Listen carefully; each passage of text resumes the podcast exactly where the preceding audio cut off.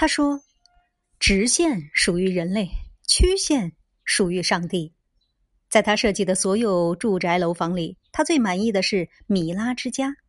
如果你亲眼见到，同样会被震撼。这整栋建筑找不到一条直线。在施工的时候，米拉前来探视，发现整个工程居然没有预算和规划。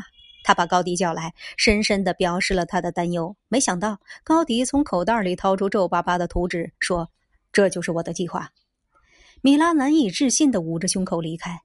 交工的那天，米拉看见那奇怪的楼，波浪一样的阳台，几乎晕倒。